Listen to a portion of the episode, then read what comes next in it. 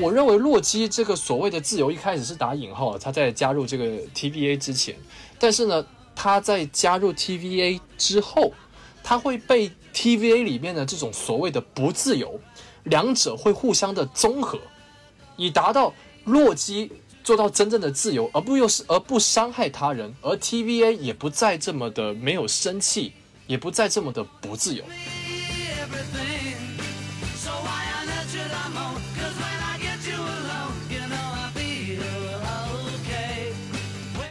好，欢迎收听新的一期什么电台，我是小松老师，那这里跟大家。这个各位听众朋友，大家听一下，是不是这期我们的声音清楚很多？那上一期我们洛基的这个解析节目当中，有很多听众反映啊声音过于嘈杂，所以我们非常亲近民心，迅速更改了设备，所以有了这期非常高质量的音频啊。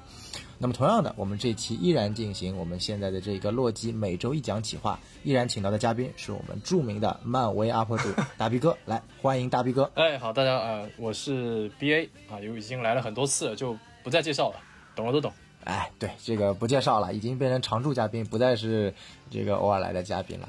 那我们迅速进入话题啊，这个第二期洛基啊，我们今天更新的非常快啊，因为今天第二集的洛基才刚刚上线。呃，我觉得相比于第一季来说，可以说又是有很多新的内容啊。不知道大大 B 哥刚刚看完第二集有什么最直观的体会吗？呃，最直观的体会是我挺喜欢里面一些关于时间理论上的一些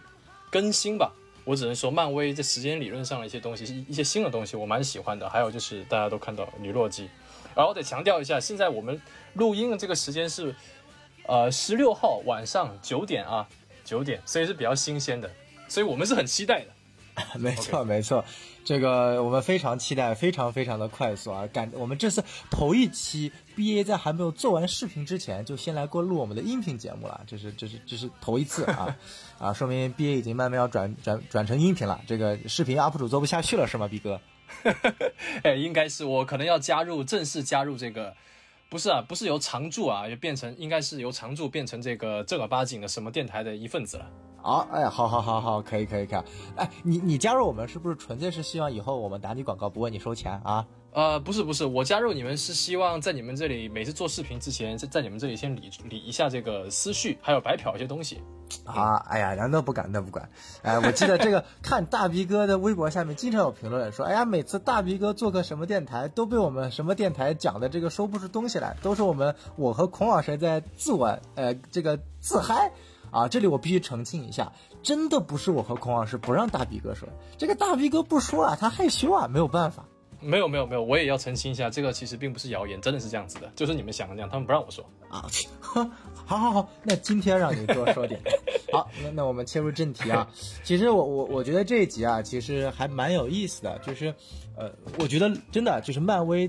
对于洛基这个角色的一个解构，或者说一种啊、更加的诙谐化的呈现，在这集体现的淋漓尽致。呃，不管是我觉得最直观的，他跟那个在图书馆查阅资料的时候，跟后面图书员互虚的这个过程，还是调戏呃那个管理员查询资料的过程，我就觉得整个的这个邪神的形象啊，就是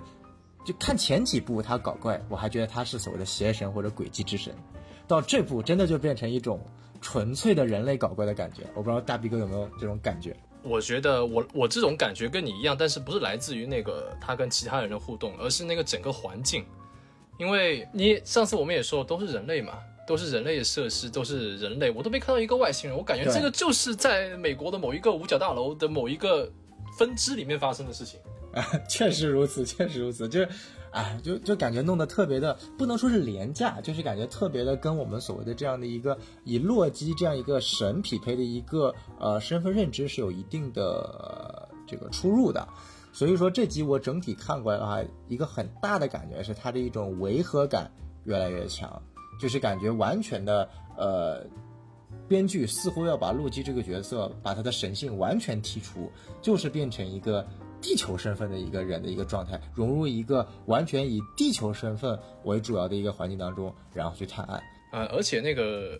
我们在这一集里面有看到一个那个啥，就是一个很漂亮的一个建筑内景，对一层一层的。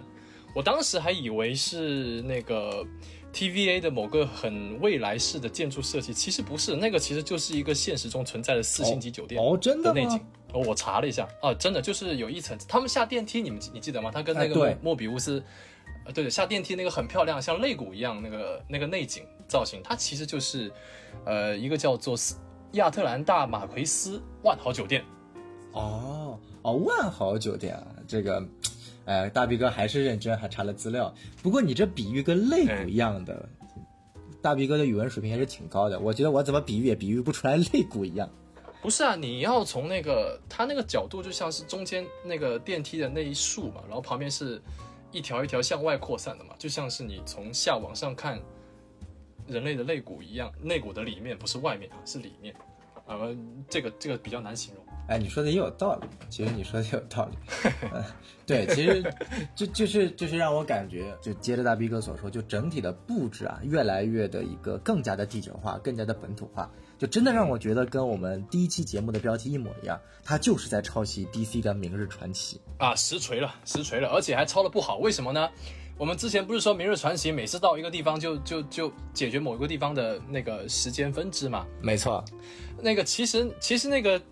怎么说呢？题材是一样的，但是唯一不同的是，人家 DC 还知道到了当地换个衣服，是不是？为了避免造成一些路人不必要的误会，那他们就是直接躲在那个小小巷子里面。我觉得这个呃就有点没那么有心了哈。我还是觉得咱 DC 好，他肯定是抄 DC 的。好啊，这个漫威粉已经在赶来的路上啊。这个呃咱们咱们要要不还是从常规流程先说说优点吧。大逼哥，你看完这集之后，觉得有没有什么优点？呃，在说优点之前啊，我还是得说，刚才我开玩笑的啊，因为我怕有些人听不出开玩笑，又把我冲了，我好怕啊。呃，优点呢，怎么说呢？他上我在上一期视频里面有提到过，这个洛基他的这个思想内核是在自由和命运里面去做探讨。虽然到了第二集，呃，是多了那么一点点，但是还并没有特别的深入。但是这一集也提到了这些东西，因为他跟莫比乌斯有聊过关于命运，还有你怎么看现实，还有怎么看命运这些东西。呃，我觉得这个蛮蛮有意思的，但是他并没有过多的深入。呃，关于这个，我们待还我们还后面还会再聊吧，就是关于命运自由之类的。啊，还有一个就是女洛基啊，我其实我没有想到她那么早出现，我本来以为她又是一个比较重量级的那种，像白幻视这样子的，留到比较厚的地方，但是我没有想到第二集就出现了，因为我一直很期待洛基和洛基他自己对话是什么样子的，然后他的第二集就出来了，我就感觉我会非常期待第三集，因为他们两个一起跑了嘛，对不对？没错，然后，呃呃，然后他呃收集那些什么时间那个重置装置嘛，不是把时间线都给打都给炸了嘛，对不对？对，然后我觉得他这一集就整把整个胃口吊起来了，因为对于我来说，我并不是一个非常死忠的漫威粉啊。那第一集给我的冲击其实并不是很大，然后反而第二集才才会比较大一些，因为他把整个这个胃口吊起来了。我很想知道，如果时间线整个都乱的话，会发生什么样的事情？因为我们知道后面出现了宇宙各地、地球各地的一些我们已经知道了一些地方，它发生了一些事情嘛。这个其实脑洞可以大开的，后面再说。反正优点就是我把我觉得这一集是把我个人的胃口全部给吊起来了。啊，没错没错，这个我觉得我很同意大逼哥啊，就是这一集明显就开始走向旺达幻视的流程，然后一集一集的铺垫一些悬念，让大家更好的一方面了解了 T V 的整个历史过程，然后呃一方面其实把整个故事往更更后面的高潮往后推了。但其实对我来说，我其实比较喜欢讨论就是洛基的一个内心变化。因为在第一集当中，其实我们我我第一期节目也说了，其实第一集用一种非常巧妙的方法，啊，将这个呃，二零一二年的那个理论上的反派洛基，通过一集的时间就已经洗成了最后死的那个正派洛基了。那在这一集当中呢，其实是更往前提了一步，就是他其实是深挖了，因为第一集我们知道是洛基他反思了自己的这样的一个懦弱性，然后第二集其实洛基就更往前去一点了。就是漫威明显是把他所谓的他身上的一些不羁、呃诡计、欺诈，然后是要往能够去呃自由的去表达、自由的去生活、自由的去成长的这一个方向去引了。所以说这集其实有，尤其是他跟莫比乌斯探员在餐厅的那一段对话，他们生而从哪生出来，被什么创造出来，他们死又向何方，时间的终点，时间的起点，就可以看到，就是。洛基这一块，其实他有往呃存在主义和呃自由意志这个方向去讨论。至于它在后几集能够讨论到什么地步啊，这个就不清楚了。就还是那句话，以漫威的尿性，你每次以为他要讲到守望者的深度，结果他就浅尝而止，再也不往后前进了。所以我觉得这个就是呃，就是至少在我看看起来，这是我我觉得这一集的优点啊。也因为这一集的那个连接性比较强，它连接第一集和后面的，为后面做铺垫，所以，呃，这一集我觉得算是一个比较好的一个过渡。因为它，我本来以为它会留到三四集，但是它第二集就开始，我觉得这是最好的一个呃提开胃菜吧。但除了这个之外，我想不到还有别的比较大的优，哎，点。其实呃，把一部限定剧每一集单独拿出来去评它的优缺点，是一件不容易的事情，啊、对所以说我们也没有必要去非常强，就不不是说我们找不出它的优点，它就它就不好，而是说它其实就像刚逼哥说的，呃。洛基这部剧相比于《旺达幻视》和《猎鹰冬兵》来说，它的节奏会更快，它对于整个悬念设置和场景铺掉的节奏会更加的密集，所以说我觉得第二集非常好的把我们从第一集的那个 set up 这个设置整个场景的地方马上拖出来，进入了主线当中了。那这里呢，我觉得就我们可以讲一下，我觉得可能存在的问题吧，因为，呃，我我其实最大的一点感觉就是，还是太胡闹，就是对于时间这一块的，因为因为我我第一第一集其实其实我们已经讨论过，他对于时间这一块的把握其实是有有一点点的这个设定上的小冲突的，包括说卡莫拉为什么没有活过来啊等等。那这集其实更往前了，他们提出来了一个新概念，叫做只要你在必定毁灭的时间线的某一个场所去干一些微不足道的事情，它就不会影响时间线。那这个设定呢，我觉得很有意思。呃，它其实就证明了两点，就第一点呢，在 MCU 的时间线设定里面，并不是所谓的啊，你穿越到了一个时间线，你做了某，你只要随便细微的有一个动作，它就能造成一条新的时间线。它是相当于说，就这个剧集也解释了，你必须得积累一步一步一步一步做一堆系列的动作，然后它所谓的有一个呃理论的数值，你一旦过了那个数值，过了那个红线。啊，它才会变成一条不可挽回的分裂时间线。也就是说，就是 TV 把时间线分裂这个概念给数值化了，就是我可以去精确的计算到我做这么这么这么这么这么几件事情啊，统一了之后才能过这个数值。啊，这是我我想的第一个非常神奇的地方，因为应该是我可能我科幻关于时间的题材看的不多啊，但这个应该是我第一次看到有将所谓的时间线分裂给数值化的这样的一个设定出出来。然后，但是我觉得这个设定有一个很大的问题，就在于说，我不相信 TVA 存在了这么久，他们几几不知道多少个、几百个、几千个探员，就没有人想出来反派可以钻这个空子，只有洛基想出来。我觉得这是一件特别扯的事情。我非常同意，这也是我在在整理这个做视频文案的时候写到了一个很大的一个缺点。对，就是其实非常非常的扯淡。就是我知道编剧这个时候想要表现出啊，洛基终于作为一个啊新晋的 TVA 探员起到了他聪明才智的作用，但是我的想法是，你要体现他的聪明才智，你要就是。呃，我认为是他可能通过他所拥有的别的 TVA 探员所不拥有的一些啊、知识特质啊才能获得的，但他居然真的只是通过他的一个小聪明脑筋急转弯一下，然后就想到了。我觉得这个东西说白了，我不相信他们做了这么多年，抓了这么多的这个变异者，没有一个变异者难道参透这一点吗？这个我觉得就是这一点比较扯，所以这是我第一个不是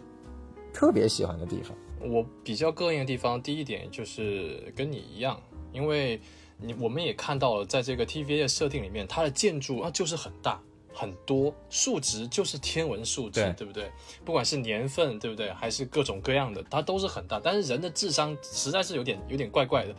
呃，你你想一想看，你能够把无限宝石当做是当做是那个什么呃豆子来玩的一个一个机构，独立于宇宙之外，那你不觉得里面人应该更加的稍微怎么说聪明一点嘛，对不对？就像你刚才说的，但是里面人打架也不厉害，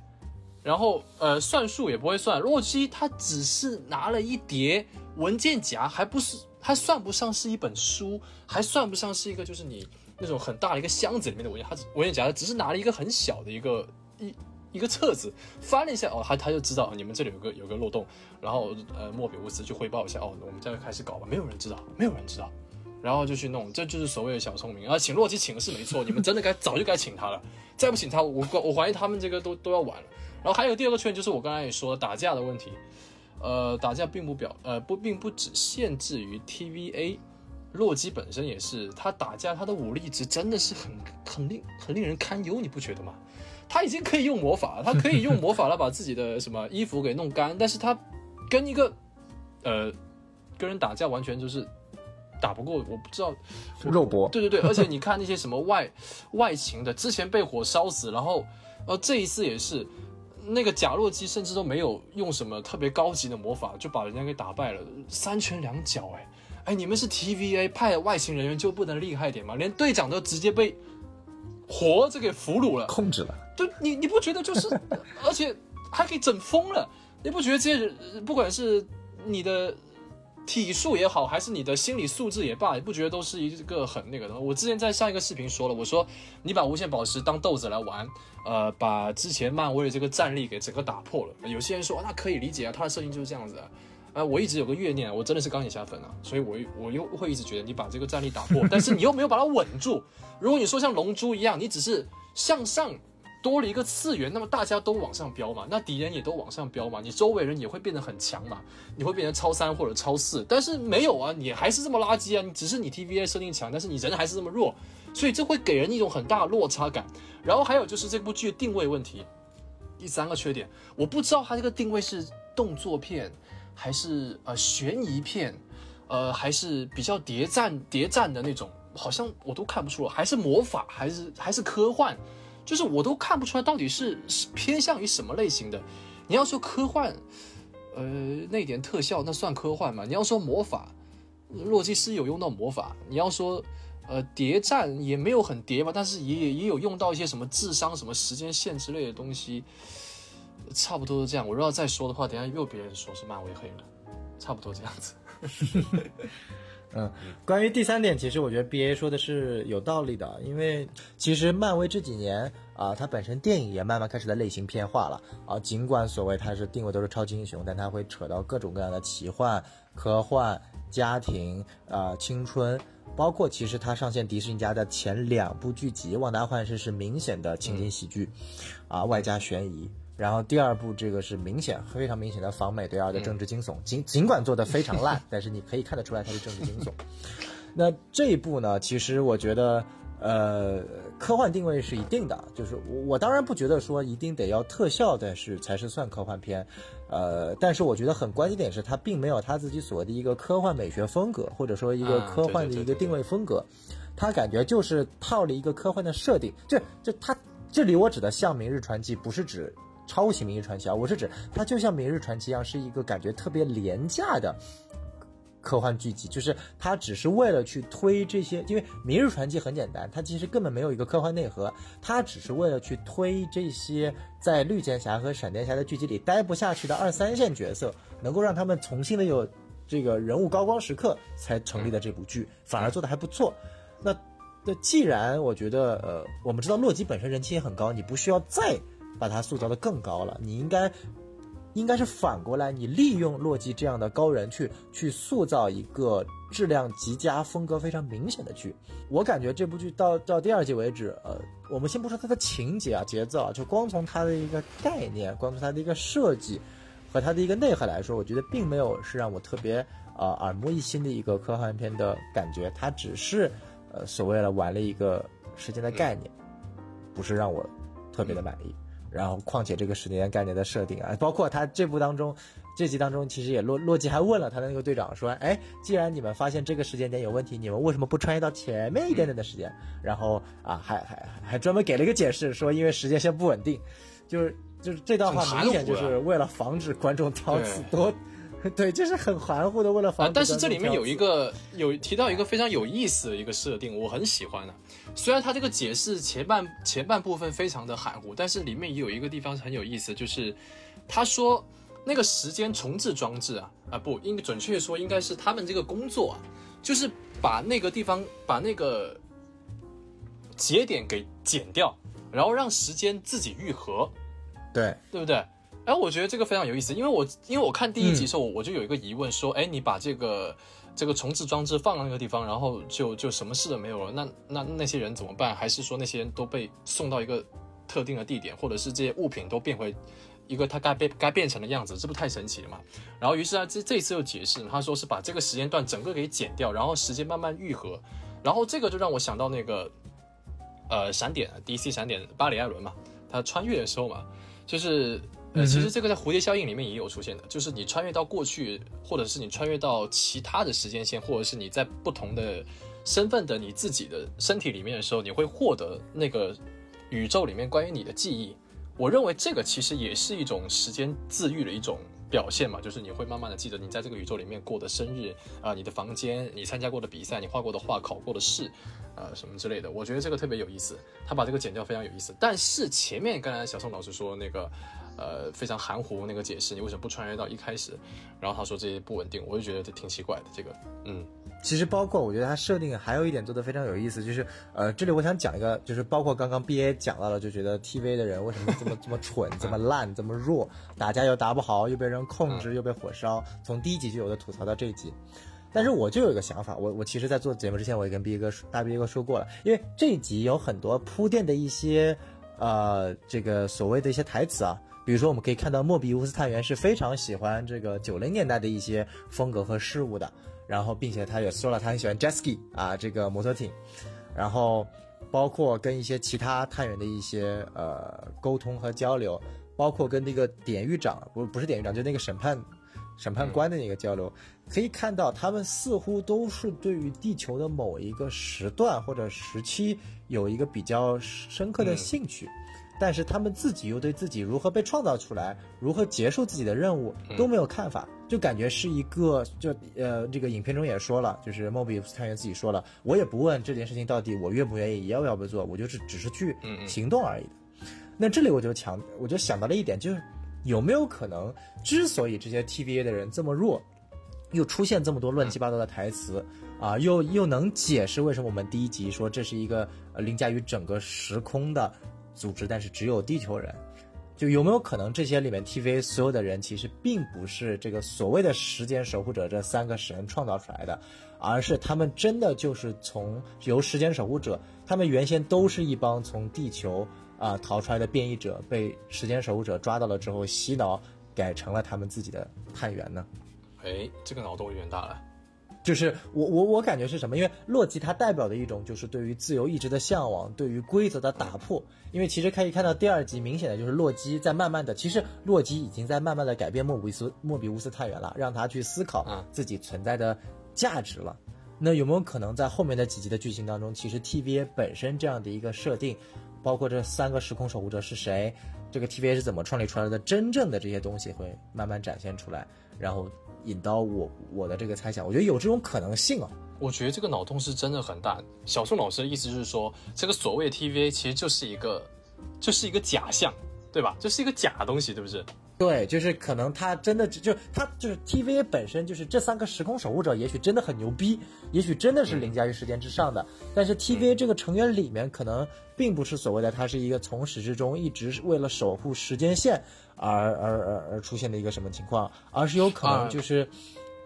就是我的感觉是什么？就是这个宇宙理论上应该是多元宇宙，它象征着一种多元、开放和自由。但是这三个邪神。将本应该有的多元宇宙合成了一条单宇宙线，所以当那些变异者想要去就是打破时间线，可能又重新恢复多元宇宙的时候，三个时空守护者就把这些人抓过来，然后洗脑成为自己的手下，再去抓新的变异者，然后直到我们这位主角洛基的出现，才把整个阴谋破灭开来。然后可能剧的结尾就是洛基带着整个 TV 的人反派，真的将神圣时间线打破，重新变成。真正意义上的 MCU 的多元宇宙，正好也为奇博士二多元宇宙的疯狂以及蜘蛛侠三 Far From Home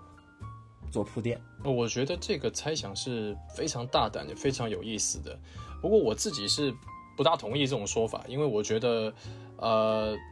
，TVA 它就是 TVA，它就是一个正儿八经的组织。然后，呃，刚才小宋老师给了我一个非常好的一个提醒，就是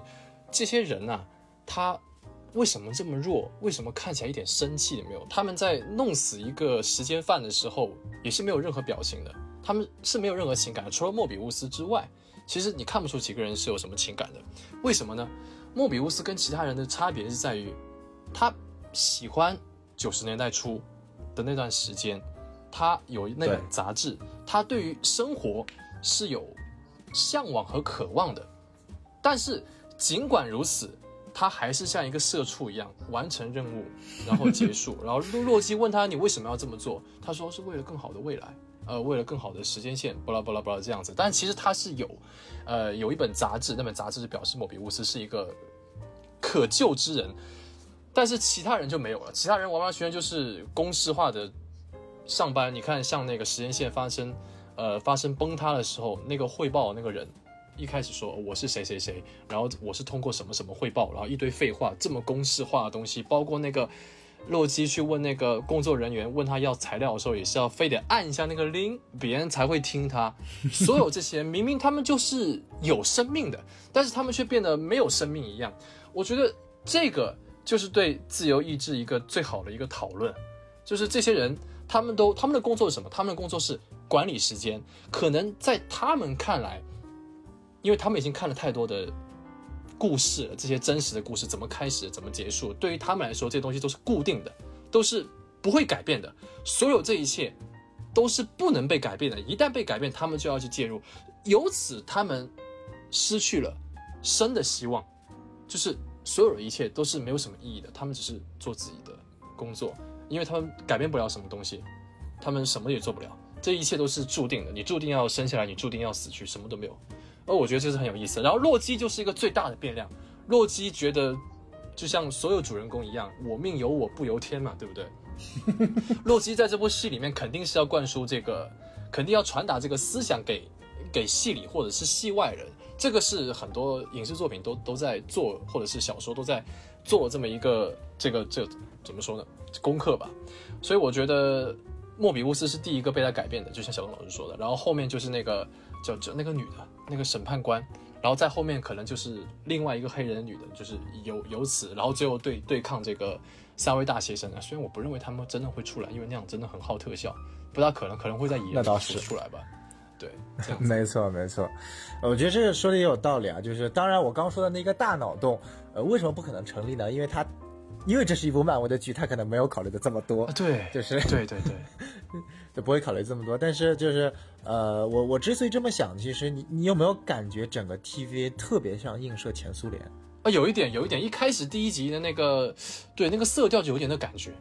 对它的色调，它的办公室的风格，然后成员的做派，就是嗯，我看到第二集的时候，我是魂穿到另一部美剧叫《切尔诺贝利》啊，我没有看过那个，怎么样的？就是切尔诺贝利就讲的是当时那个就是核电站事故了之后，一群前苏联人探员是怎么这个互相推诿、掩盖真相，导致最后一个大爆发的嘛？就说白了，HBO 组的那个切尔诺贝利，就是我我的感觉就是特别特别像这种感觉，就感觉呃 TVA 就是象征了前苏联的这样一种极权主义，每个人都是一个巨大的国家机器的这么一个没有情感的机械零件，就像呃刚刚大逼哥所说的。然后一呃，然后 TV 因为变成科幻剧了嘛，那科幻剧我们就会考虑一点，这些这些所谓的这些成员，他到底是一个真实存在的人，还是被创造出来的，就是被创造出来的造物？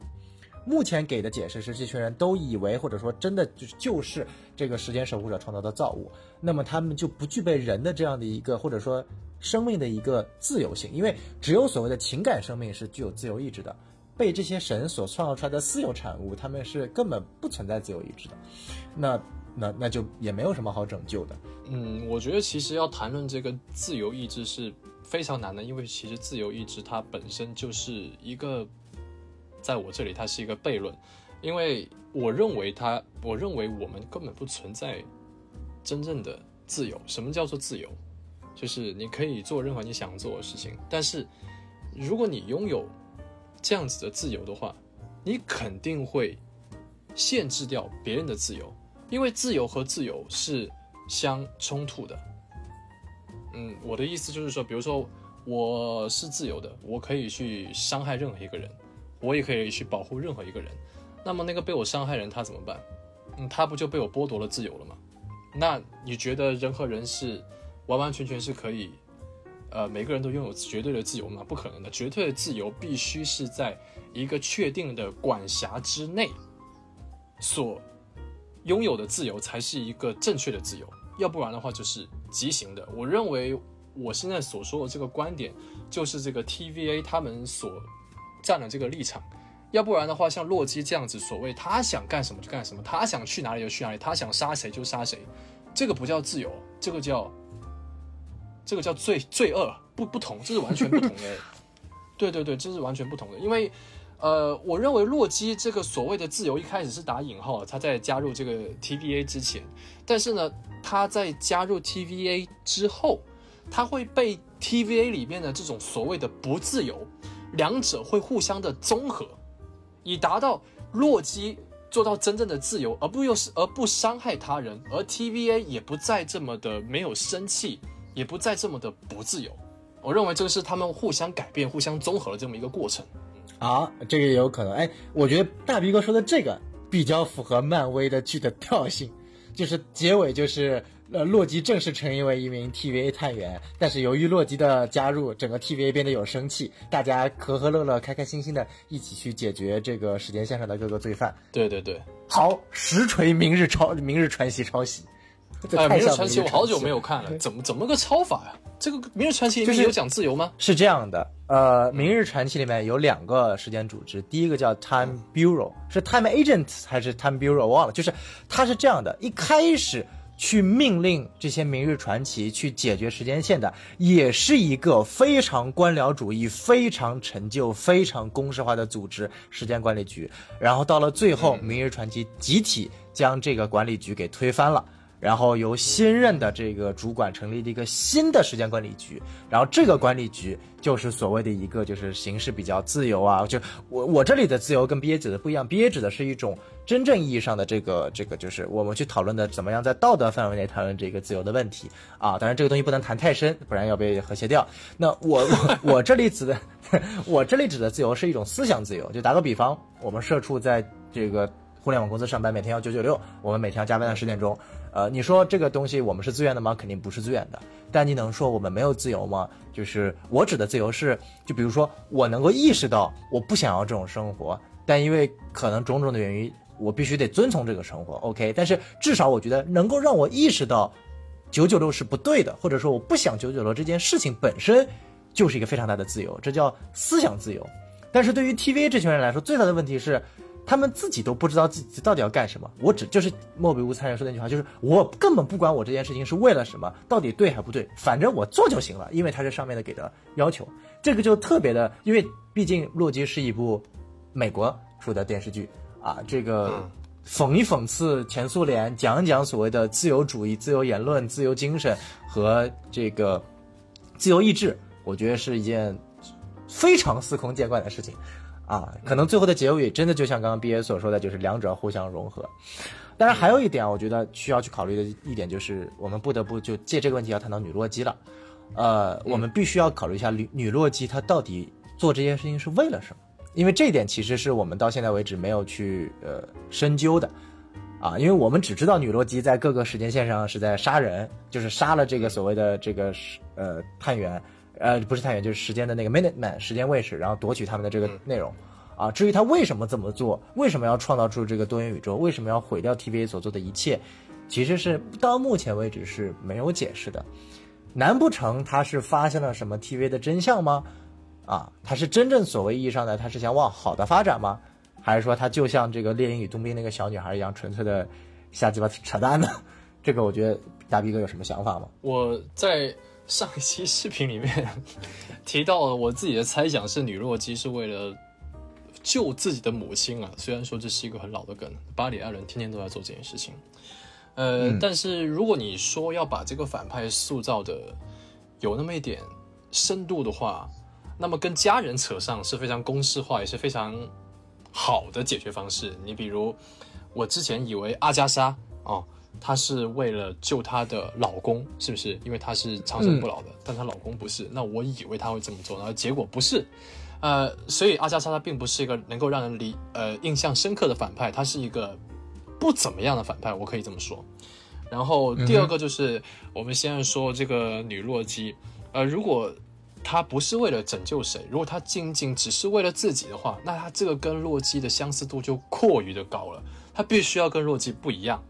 她必须要做一些洛基没有想到的，但是有可能他想做，但是洛基还没有想去做的。因为我们已经从第一集到第二集已经看到了无数次，洛基的内心是非常的善良的。他只是想要吸引别人的注意力，他其实并不是想要伤害别人，对不对？他自己都说了嘛，这是肯定的。他看到阿斯加德人都死了多少多少人啊？九千还是多少人啊？死了才九千人这怎么这么这么啊点人？啊，没有，我我我那个数字我忘记了，反正就不是死了一半，是9000人他们看着。是九千人，那为为什么只有九千人啊？算了，这个以后再说。反正就是给了那么大那么近一个镜头特写，他流泪了，对不对？很明显就是嗯洛基其实是非常善良的，他肯定会成为一个英雄的。那么女洛基的动机必须是救母亲。我认为啊，因为第二集也没有改变我的一第一集的想法，他把时间那个给炸了嘛，对不对？嗯当他听到洛基说我要把那三个蜥蜴人给扳倒的时候，他是不是愣了一下，对不对？嗯哼，我认为他愣，女洛基愣了一下，应该是触及到了他的动机了。哎，你居然跟我想的一样，是不是？哎，我可能可以考虑跟你一起合作。事实上，他们两个人确实是一起跑了，对不对？然后呢，呃如果你要扳倒这些邪神的话，那意味着你要把这个时间线给操翻。那他确实是这么做了，对不对？嗯，那把时间线操翻的结果是什么呢？就会蹦出无数个可能。这无数个可能里面，自然也包括洛基的母亲还活着，或者他父亲还活着，呃，或者他的真正的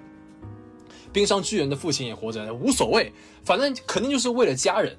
然后呢，洛基为了跟他一起去，虽然洛基现在还不知道，我们也不知道他到底是有什么样的企图，但是我认为啊，女洛基她是想要复活她自己的家人的。但是呢，呃，但是被那三个蜥蜴人给给给统一了时间线，导致他的母亲死了，那就是死了，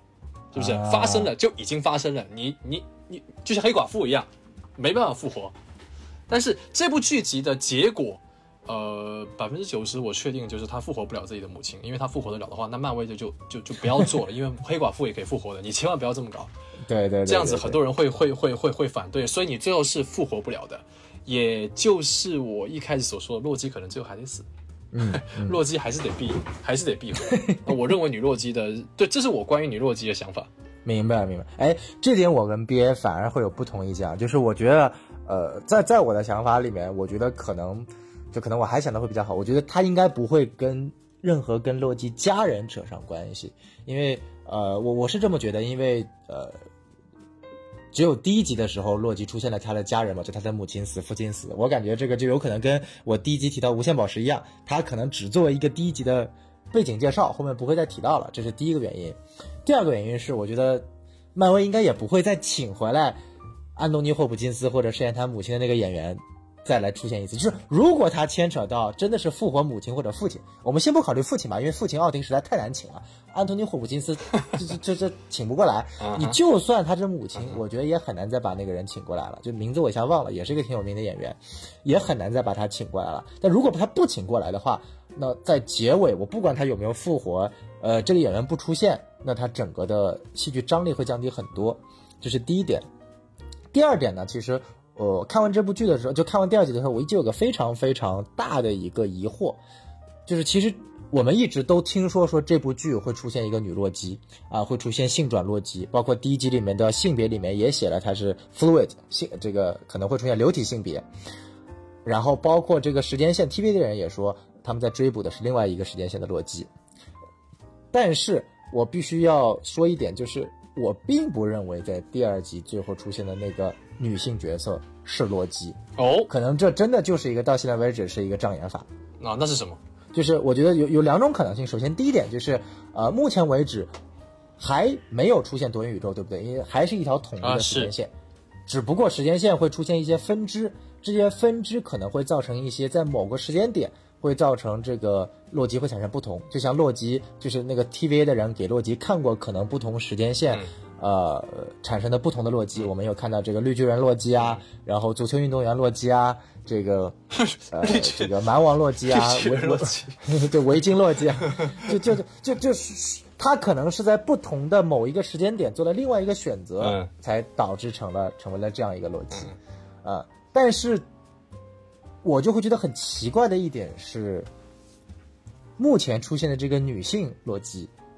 嗯，她的头发是金黄色。嗯首先，每个洛基的头发都是黑色的，没有没从来没有出现过一个金黄色哎头发的洛基，而这个出现的女洛基是金黄色的，有意思。然后呢？这是第一点。然后第二点呢，她头上戴的的这一个那个她的这个这个这个头饰啊，嗯嗯我第一眼乍看下去非常像洛基她戴的那个呃头饰，很像他那个角。嗯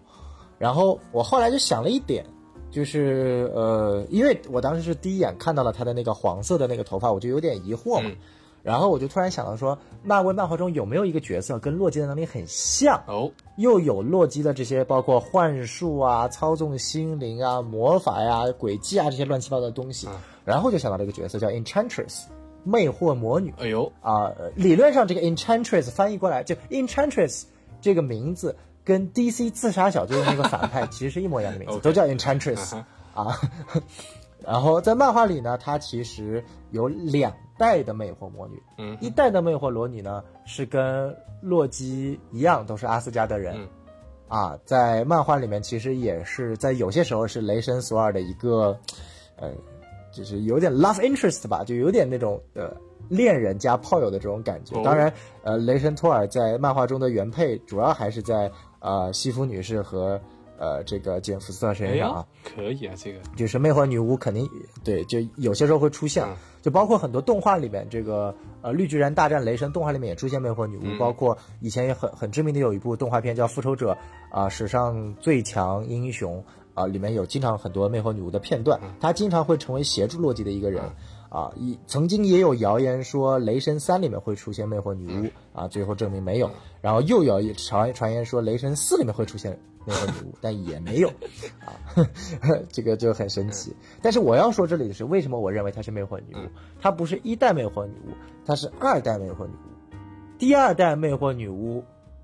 她有一个非常有意思的设定，她的能力是由洛基赋予的。就是洛基特意想要把他的能力赋予给这个原先属于地球的这样一个少女，嗯，让她变成一个魅惑女巫，啊。但是同样非常有意思的一点是，这个二代魅惑女巫的原名叫做 Selvia，而 Selvia 这个名字，如果我们仔细看第二集背后的片尾演职员表，如果你们看到的是英文的演职员表，针对于这个女演员，好像叫 Di Martino 啊，这个英、啊。是英国女演员，好像是英国女演员，对对对。她对应的名称叫 The Variant，就变异者啊，就就就通过这个 你看不出来任何东西，那肯定，但是你接着往后看，嗯。等到看到西班牙语的演员对照表的时候、哎呦，d i Martino 后面对应的叫 Sylvie，、哦，真的啊，对。哇哇，这个就有点震撼了，牛逼，对，就等于说你结合这一点，包括她那个扮相，其实也跟二代魅惑女巫是一模一样的，也是金发，嗯嗯而且本身二代女巫的能力也是洛基给的，嗯所以有没有可能这个角色她并不是洛基，而是可能在某个时间点被洛基赋予能力的二代魅惑女巫？她可能，所以这也是为什么 TVA 探查不出来她到底是谁，只能认为她是洛基。啊，然后，所以这就扯到了我的一个最终的猜想，就我认为这个女洛基一定不是跟她的家庭有关，因为她根本就不是洛基。嗯嗯嗯但她到底跟什么有关呢？她一定是她在某种可能性是通过赋予她能力的那个时间线的洛基，可能勘探到了这个宇宙的秘密，可能是多元宇宙啊，可能是时间线的某个秘密嗯，她。参透了 TVA 的真相和三个时间守护者的真相，因为这一集说白了，洛基一直在跟莫比乌斯探员说：“你能不能让我认识一识认识认识这三个时间守护者啊？”这个莫比乌斯探员说：“我也没见过你，你从哪认识？”就我感觉，这个时间守护者背后，他一定会有所谓的秘密。啊。啊，所以说我我个人感觉是那个所谓的这个，我们现在就叫她幕后女二的 Sylvie 啊，Sylvie 她其实是参透了某个秘密，嗯但是他就必须孤注一掷的破坏 TVA 的行动，最后来解放这个秘密。嗯而洛基可能之后几部剧集就是他认识了这个 Sylvie，然后了解了 Sylvie，然后最后他跟着 Sylvie 最后策反了，包括莫比乌斯，包括这个审判官，包括这个黑大姐的一群人，最后策策反了 TVA 和三个蜥蜴人。这这这是反正是我猜想的剧情。呃，挺有意思的，挺有意思的。你说那个什么西班牙语是吧？对对对对对，这个漏洞，这个有一点点可能是因为怎么说呢？那个可能也是一个漫画粉吧，他自己做了一点小小的手脚，有可能，但也有可能真的就是一个很大的一个彩蛋。我觉得这个非常有意思。哎，不是女洛基，那我觉得那更好。毕竟那个什么流动性性别嘛，只属于洛基一个人的设定还是蛮不错的，就不要搞什么女洛基，女洛基就是他自己呗。然后那个女洛基其实就是你刚才说那个，哎、这样也不错，可以可以可以。对，我觉得这点就是很有意思，因为这点打开了之后，呃，我们可以看到很多在预告片出现的画面就就比较有意义了。我们出现了就可能出就有很多的末世场景的画面出现了。啊，我觉得有没有可能就是女女洛基带着我们的洛基去探访各个末世的场景，然后慢慢的向他召开整个多元宇宙的秘密。啊，你说那个预告里面那个紫色那个场景是吧？对，就很多，包括有个蓝色的场景是类似好像是地球毁灭了，然后紫色啊场景是一个外星，好像是外星毁灭了。对对对，对对对，就很多有意思的画面。就是我还是希望这部剧不要像《明日传奇》一样变成一集去一个地方啊去打这个这个同样的逻辑，对对就是你每集给我一点不一样的东西啊，确实，啊。然后我觉得剧情猜想我们猜想了这么多，其实呃，我知道大逼哥在在在看完之后，其实也也做了一些这个背景调查，嗯因为我感觉这部剧里面肯定也存在了很多的 彩蛋。要不大逼哥说说有没有大家耳目一新的彩蛋？嗯，我先说第一个，因为第一个其实我一一开始看到的时候就跟上一集一样的 D.V. Cooper 一样，我就我就看到，因为他开篇他去到那个一九八五年嘛，嗯哼，一九八五年其实对于我自己个人来说是一个非常敏感的年代，因为我之前不是才做那个赛博朋克嘛，我上一集有说过，呃，赛博朋克我当时还捋过，因为是这样子的，首先一九八二年啊是《银翼杀手》上映，《银翼杀手》啊大家都是知道其实《银翼杀手》跟洛基是有很多相同的地方的，比如说它的设定、它的背景很牛逼、很科幻、非常大、非常多、非常杂，但是它发生的、它人物所出现的场景都是一些非常，呃，非常人类化的、非常现代化或者是非常落后的地方，你发现没有？没我觉得这个是非常，呃呃，非常类似的。然后这是有一九八二年的，然后后面的。同年的还有阿基拉的漫画开始连载，这是一九八二，然后一九八三是赛博朋克这个词第一次出现的啊哈，年份，然后一九八四是是赛博朋克小说《神经漫游者》出版的年份，然后就是一九八五年就他们出现这个地方，就是我们的电影《回到未来》上映的年份，哦，所以这个啊，这个八十年代是非常有意思的。然后刚才小宋老师说这个他那个十九十九世十九十九世纪初这个时候嘛，也呃除了是那个什么莫比乌斯他自己喜欢的那个，哎，我说错了，是十九九零年代，我说错了对。九零年代，刚才小宋老师说那个九零年代那个时候，其实也是那个莫比乌斯这个人物他第一次登场的时候，一九九一年啊，比我大一岁。哦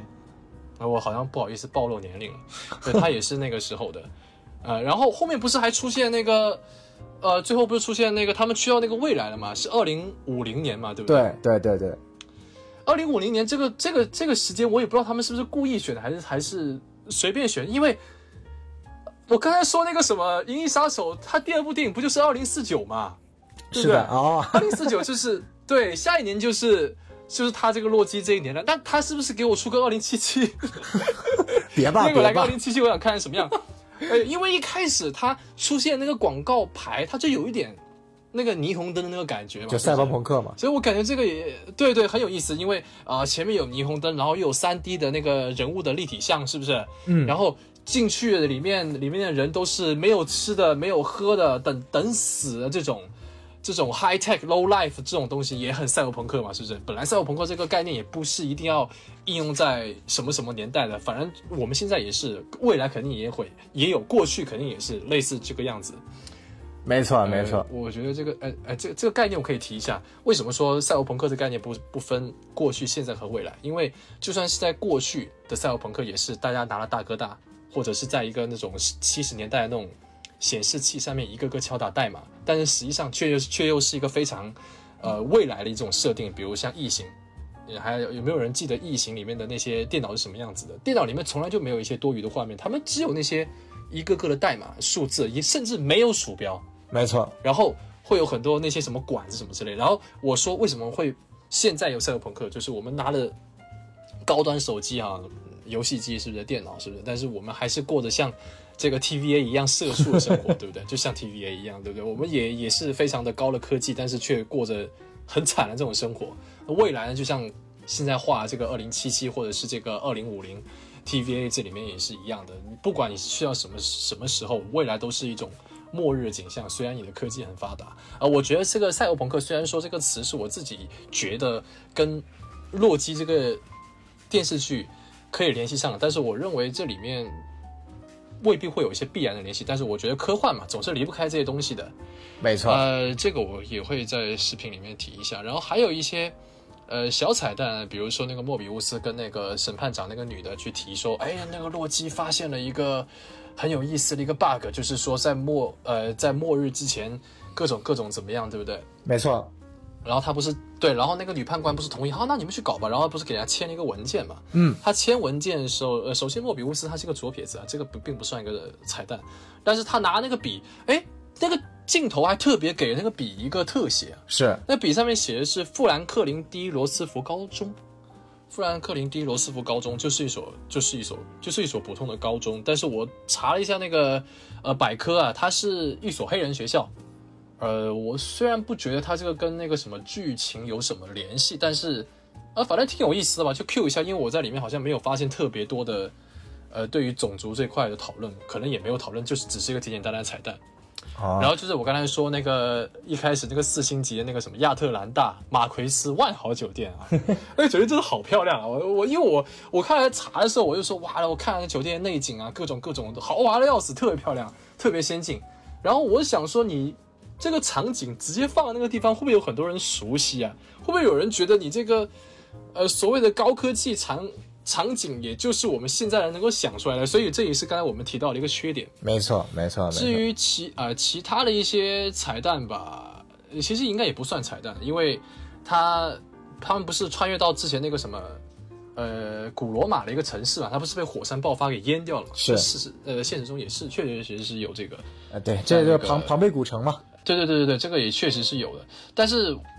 我得重新再说一下，我不是很喜欢他们这个时间理论啊，因为这个时间理论太扯淡了，说你在末日之前你想想怎么蹦怎么蹦，然后你想怎么样怎么样，我认为这个是呃挺扯淡的，因为我自己刚刚做完奇异博士这个奇异博士这个视频，我自己读了很多篇论文，我大概读三十四十篇论文，里面讲了很多关于混沌的这个概念。你看这个其实也有提到，洛基里面也有提到混沌的概念。对什么叫做混沌的概念？就是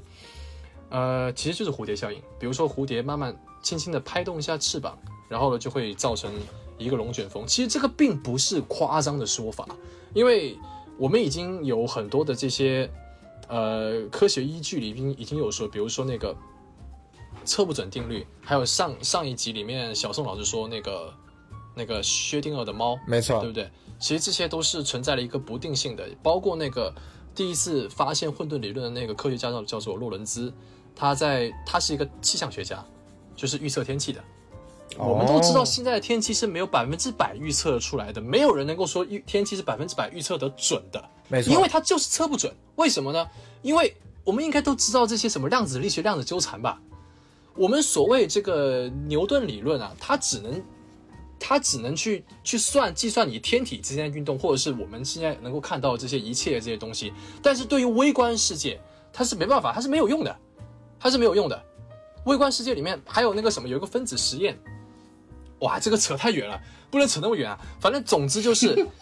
你在你在任何一个地方做一个小小的改变，哪怕是你打一个响指，或者是一个蝴蝶扇动一下，你都会形成一个一个很大的一个变数。没错当时洛伦兹发现这个混发发现这个混沌理论的时候，他是在计算计算那个明天的天气，计算一个气象的一个一个天气一个公式里面，他只是省略了小数点大概呃四位以后，去带进去计算，然后结果发现结果是完全不同的。然后后来应该应该有些人会说，那是因为你的计算精度不够。其实其实不是的，只要你身处是在一个混沌的环境里面，你这些东西都是没办法决定、没办法确定的，因为测不准嘛。这种东西都都是测不准的，有些东西是测不准的。所以你洛基在那里把那些羊全部放出来，然后你这这些东西全部都被都被怎么样了？其实这个是对是一个绝对是一个很大的变量的。对如果有一些呃怎么说呢，学物理的，因为我只是看了论文，我只是看了结论，我并没有去研究。如果真的是一些学物理的人，他们看了这些东西，我觉得他们一定会生气的。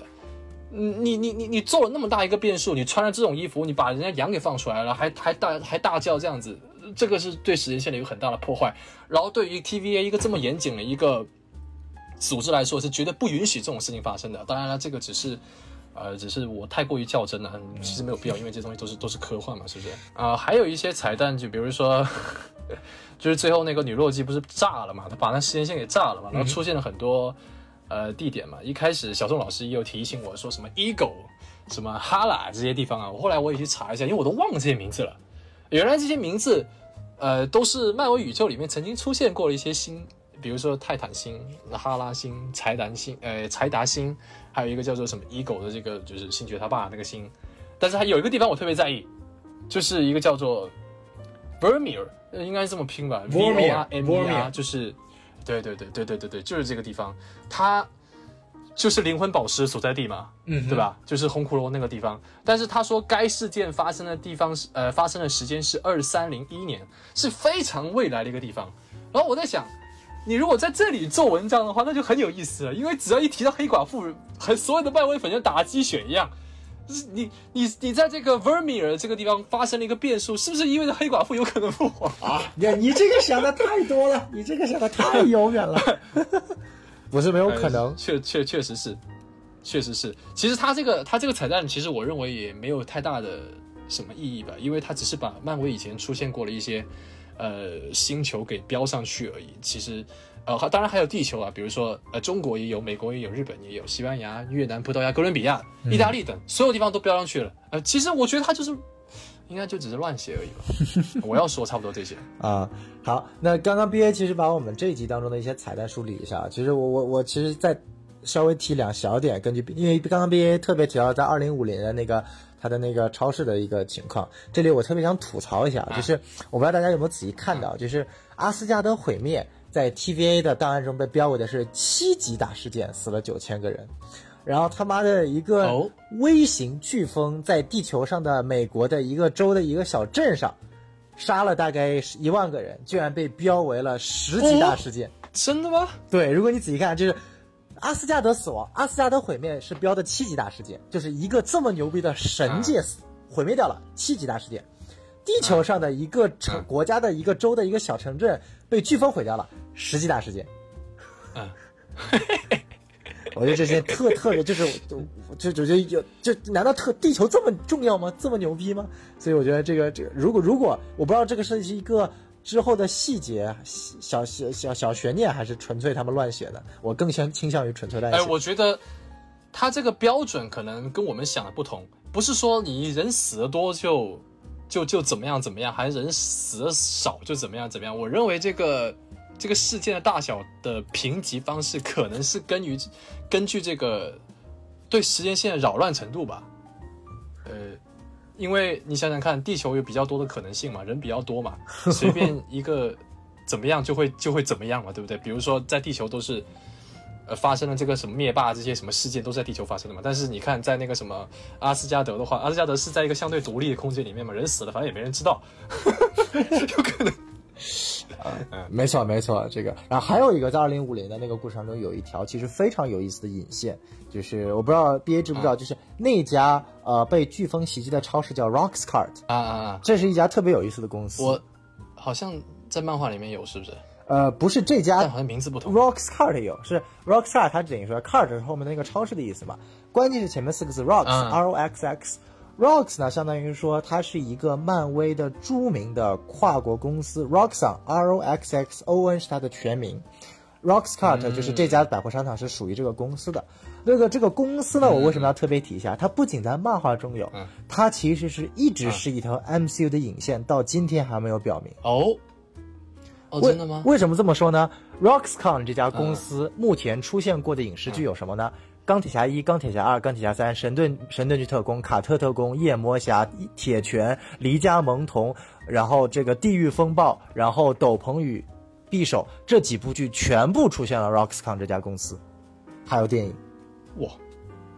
就等于说真的假的？跨越了电影 Netflix 的电视剧，然后这个其他平台的电视剧，再到这一部迪士尼家的电视剧，他把所有平台上的 MCU 的剧集全部都跨越了一遍。而这部，而这个这个这个公司它是做什么的呢？啊，根据在夜魔侠里面这个或者叫超胆侠里面，艾丽卡对可对这个超胆侠说的，这家公司从能源、清洁资源、食品，呃。小小孩的劳动力，这个这个还有那个叫苦工，等于说全球的各个产业，从第一产业、第二产业到第三产业，它全都涉及。从公司体量来说，它是斯塔克工业的几倍。哇，这么牛逼吗？对，就是等于说就是顶级的世界的超级大企业，就这样一个企业。它跨过了整个 MCU，从钢铁侠一开始到今天洛基，整条暗线一直扶着，并且最牛逼的是，它是跨越了所有平台上的 MCU 作品。我觉得这一点可能会在我不知道，我不知道它只是一直作为一个漫画的彩蛋植入其中的，还是它真的是一条 MCU 埋到今天的引线。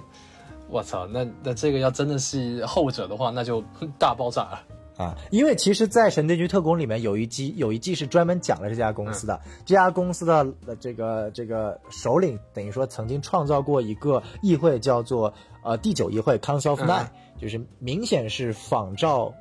光照会的啊，Illuminati 来来来做的这种感觉和共济会的这种感觉。啊，当然，就是大部分的这个 Roxxon 的剧情都已经出现在《神盾局特工》里面、啊，所以之后它会不会出现其实是存疑的。但我只觉得这是一个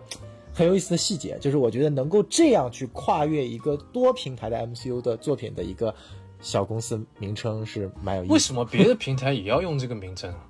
所以这就是我搞不懂啊，就是因为理论上我们知道上一集也讲过，凯文·费奇其实是并不喜欢这个，不管是神盾局特工的，呃，就不管是这个由由这个 ABC 出的、呃 MCU 的美剧，还是由 Netflix 出的美剧，还是由其他平台，但是 Rockstar 这家公司不仅跨越了电影。还跨越了 ABC 出的美剧，还跨越了 Netflix 出的美剧，还跨越了其他平台出的《离家萌童》、呃，《匕首与斗篷》以及《地狱风暴》这三部 MCU 的美剧，然后现在又出现在迪士尼家的 MCU 美剧，我觉得这是一件特别有意思的事情。我听了都鸡皮疙瘩。哎，就就是，当然了，以漫威的尿性，这只是一个彩蛋。我觉得、呃这个可能性最大。哎，可以，好好好好。那今天我们其实跟大家整整聊了有一个小时，从这部剧我们可能未来的走向、它的彩蛋，和我们去深度有毕业分析下它的一些美学风格和可能会有的一些自由意志方面的内容。那我们也希望观众能听了这期节目之后，能够去更好的去了解这部美剧，并且一直去追下去。那我们跟 BA 一起共同做的这一期企划，每周一次聊这个洛基，我们下周同一时间再见。那么也希望大家多多的加入我们的什么电台啊，我们的微信公众号 S F M M 呃呸 S M F M 二零一六，再说一遍啊 S M F M 二零一六，大家一定要去加我们的小小机器人，然后会有我们的机器人把你拉入群聊的。好，今天的节目到此为止，感谢大家的参与，感谢 BA。哎，谢谢，拜拜。还是穿上衣服准备出门，看到高楼就像是图腾，在大小巷，下班早上都爬开跑上是仆人，待到欲望岛上都挖开宝藏，要停下好像是不能，都在漂流，一直漂，一直不断漂，都是主人，事不如人，啊脑壳里头长了一个包，笑的灿烂，仔细看看藏了一把刀，哎咋个办的？问下自己咋个办的？假是咋个算的？打个暗示迷茫，你日妈还耍个蛋蛋钱？给你票儿撒一把，妹儿撒一把，号儿要撒一把。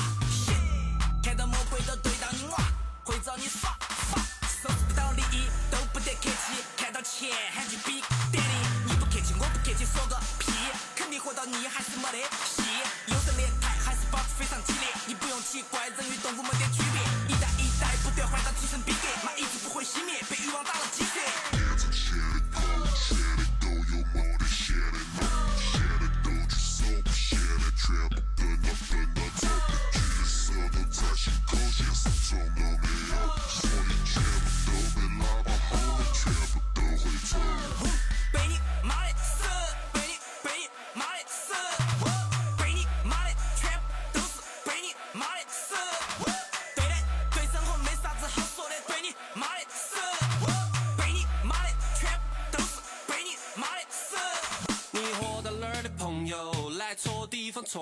走？你迷失在你手上掂起的东西，那甩不甩个空手？还是等人把你轰走？哦，这等人把你轰走，把你捏到偏到更恼火的地方，喊你甩一辈子空手。我是你肯定不得干，老子看准方向使劲传。去甩了那些一切根本不需要的束缚，老子动作肯定不得慢。说你死会一辈子不划算，老子宁愿只有散漫，也绝对不可能和那些王八蛋一起混，最后把个人混成王八蛋。想都不要想，不可能就是不可能，咋可能有可能？想都不要想，要问时间得不得给你发奖？关键是看你娃现在脑壳是咋想，也可以当瓜马屁，又变成老太神，天到黑屋头上个马屁网，然后看到我、瞧到我、盯到我，声音一天比一天吼得响。